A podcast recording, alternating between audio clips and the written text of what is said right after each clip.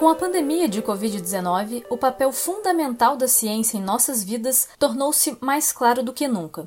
De fato, o trabalho dos cientistas e pesquisadores nunca foi tão intenso e tão reconhecido. Em pouco mais de um ano, o genoma do novo coronavírus foi decodificado, foram estabelecidas estratégias efetivas para o controle da disseminação viral, como o uso de máscaras pela população, centenas de tratamentos para a Covid foram testados e o principal, diversas vacinas contra a doença foram desenvolvidas.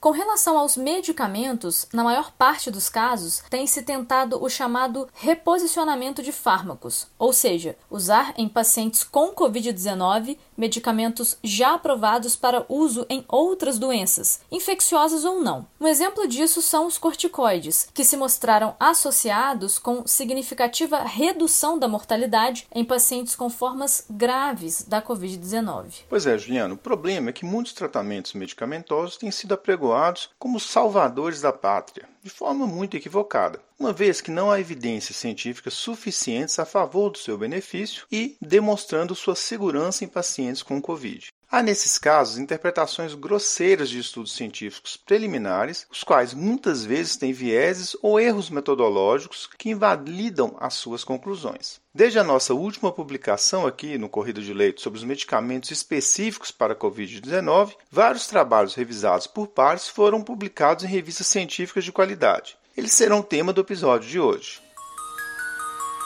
Então vamos lá. Basicamente, até o momento, dispomos de cinco grupos de medicamentos com impactos favoráveis em alguns desfechos clínicos de pacientes com Covid-19, a saber, corticoides, sobretudo a dexametasona, Remdesivir, um antiviral, inibidores da interleucina 6, plasma de convalescentes e outras terapias baseadas em anticorpos. Com relação aos corticoides, já fizemos um debate em outro programa e hoje focaremos nos demais. Começando então pelo Remdesivir. Trata-se de uma medicação com atividade contra o RNA viral com resultados promissores na epidemia de ebola e contra outros coronavírus. Especificamente para o SARS-CoV-2, o impacto favorável refere-se à redução do tempo de recuperação, em média de 5 dias, demonstrado no ensaio clínico ACTT1, publicado na New England Journal of Medicine. Esse benefício foi observado em pacientes hospitalizados, especialmente naqueles com necessidade de oxigênio complementar e quando iniciado dentro dos primeiros 10 dias do início dos sintomas. Importante frisar que nesse trial, os pacientes em ventilação mecânica não tiveram redução desse tempo de recuperação de forma estatisticamente significativa. Um relatório recente do estudo internacional Solidarity, capitaneado pela Organização Mundial da Saúde, mostrou ausência de redução na mortalidade global e de impacto favorável no início da ventilação mecânica ou duração da internação hospitalar. Diante dessas incertezas, a OMS não recomenda o uso rotineiro do Remdesivir em pacientes com Covid. Já a agência reguladora americana, o FDA, permite seu uso para pacientes hospitalizados. E em março deste ano, a Anvisa anunciou a aprovação desta medicação. Primeiro registro de um medicamento que vai ter em bula uma indicação contra a Covid-19. Quanto aos cuidados relacionados ao seu uso, o Remdesivir está contraindicado para aqueles pacientes com clearance de creatinina menor que 30 ml por minuto. Além disso, recomenda-se a monitorização das aminotransferases com sua suspensão indicada se houver elevação superior a 10 vezes o valor de referência. Com relação aos inibidores da interleucina 6, ganha destaque o tocilizumab,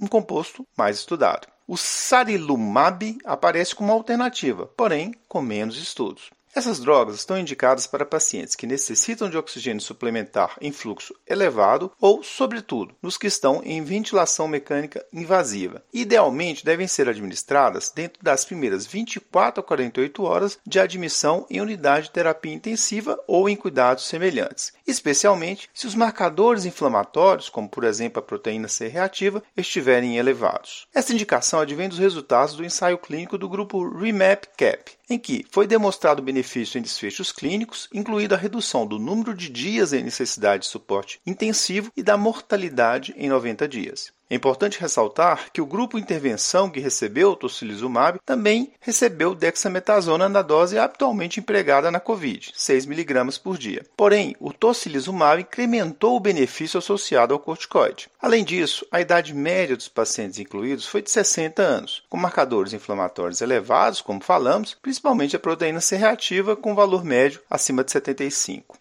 E esse alerta deve ser observado na prática clínica, pois nem todos os pacientes vão se beneficiar. Importante lembrar que outros ensaios clínicos falharam em demonstrar benefício com o uso do tocilizumab. As razões para esses dados conflitantes ainda são incertas, mas provavelmente perpassam pela menor gravidade dos pacientes nesses outros trabalhos, amostra subdimensionada para a estimativa do desfecho e principalmente pela ausência da associação do corticoide no grupo intervenção em alguns desses estudos. Complementando, os inibidores da IL-6 teoricamente aumentam o risco de infecções secundárias, apesar desses eventos não terem sido observados nos trabalhos citados. Sugere-se, no entanto, evitar o uso em pacientes com sepse descontrolada por outra etiologia que não a Covid-19, neutropenia febril, plaquetopenia abaixo de 50 mil e quando as transaminases estiverem acima de 5 vezes o valor de referência. Também recomenda-se o uso de terapia contra estrogiloides antes da sua sua administração.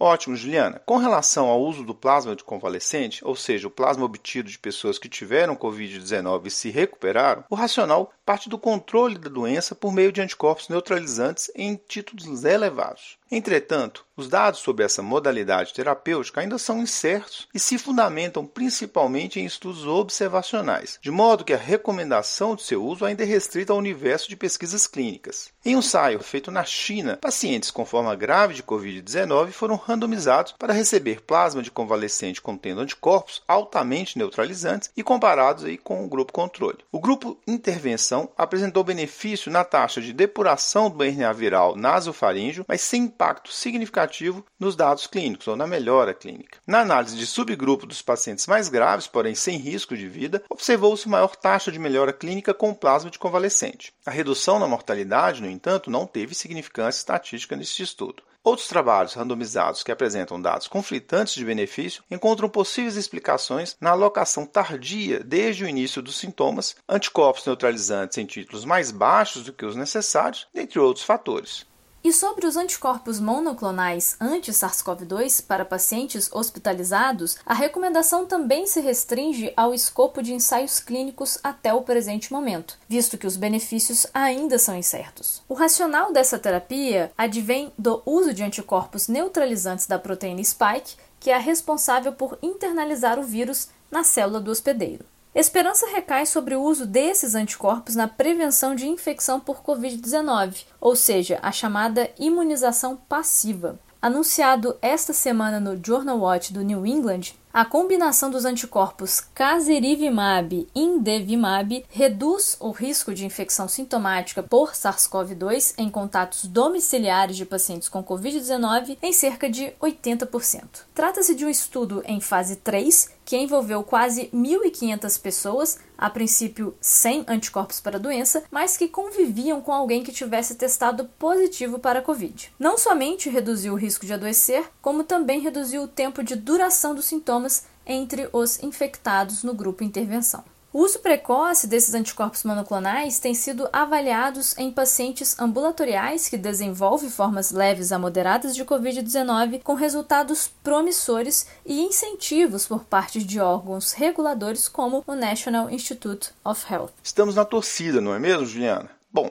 para amarrar o que revisamos, vamos fazer aqui um breve resumo. Até o momento, a principal medicação com impacto favorável na redução da mortalidade dos pacientes graves com Covid-19 é mesmo a dexametasona isso na dose de 6 mg por dia. Considerações de associação devem ser feitas com o Remdesivir, especialmente em pacientes que estão usando oxigênio suplementar em fluxo baixo, lembrando que o principal benefício neste caso remonta sobre a redução do tempo de doença. Além disso, o tocilizumab para aqueles pacientes mais graves com fluxo elevado de oxigênio ou principalmente naqueles em ventilação mecânica invasiva e com marcadores inflamatórios em ascensão, por exemplo, uma PCR em valor acima de 75. Lembrando que, quando indicado, esses medicamentos inibidores da interleucina 6, eles devem ser administrados idealmente dentro das primeiras 24 a 48 horas a partir da piora clínica. Já o plasma convalescente ainda requer mais definições acerca do seu real benefício e cenário de uso. Finalmente, resultados promissores têm sido obtidos nos grupos de pacientes menos graves com o uso de anticorpos monoclonais anti-SARS-CoV-2, principalmente quando usados precocemente. Com roteiro e edição de Vandac Nobre, Juliana Vieira e Letícia Lopes e produção de Bernardo Levindo, este foi mais um Corrida de Leito, o podcast da Cura em Lab. Agradecemos e esperamos tê-lo conosco novamente em breve. Até a próxima semana.